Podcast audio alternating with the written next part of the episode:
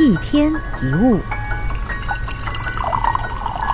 我们跟认识的每一个人之间都有一个户头，这些人包括了家人、朋友、同学、事业伙伴，甚至是你的 security、隔壁的邻居等等。在这个所谓的账户当中，通常都是你欠我，我欠你的。如果有一方欠的太多，关系就会有危机；反之，里面的存的越多，关系就会越稳固。即使偶尔发生状况，也不至于因此闹坏了大家的关系。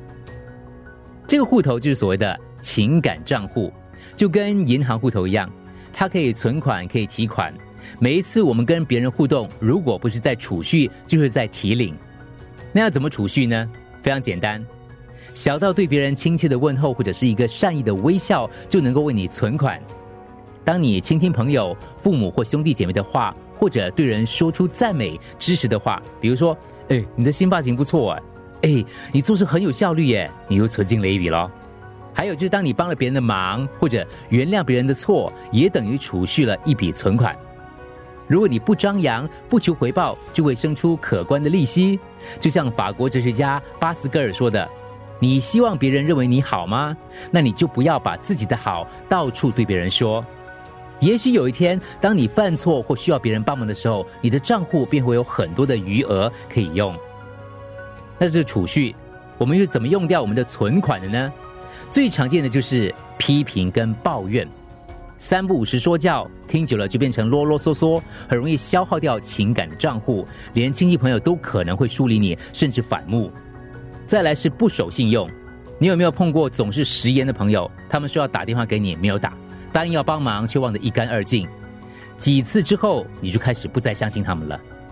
同样的，你对别人的承诺也一样。假如你说我十点之前一定会回到家，或者你说我一回家就把那些做好，可是你没有做到。几次之后，别人也不会再相信你。其他消耗我们所谓的情感账户的事项，还包括了那些自私自利的行为，只想着自己要什么，忘了替别人着想，当然就会消耗你的资本。有人尽力挺身为你做了件好事，可是你却认为理所当然，没有表达感谢。更糟的是，你把别人给你的方便当随便，得寸进尺，这样你的存款很快就会用光。如果你深入去看情感问题，其实很多都是账户过度提领造成的。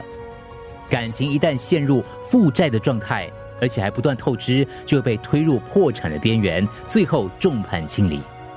所以，我们平时要多存款。如果账户没什么钱，不要气馁。从今天开始，对人谦恭有礼，多关心身旁的人，得饶人处且饶人。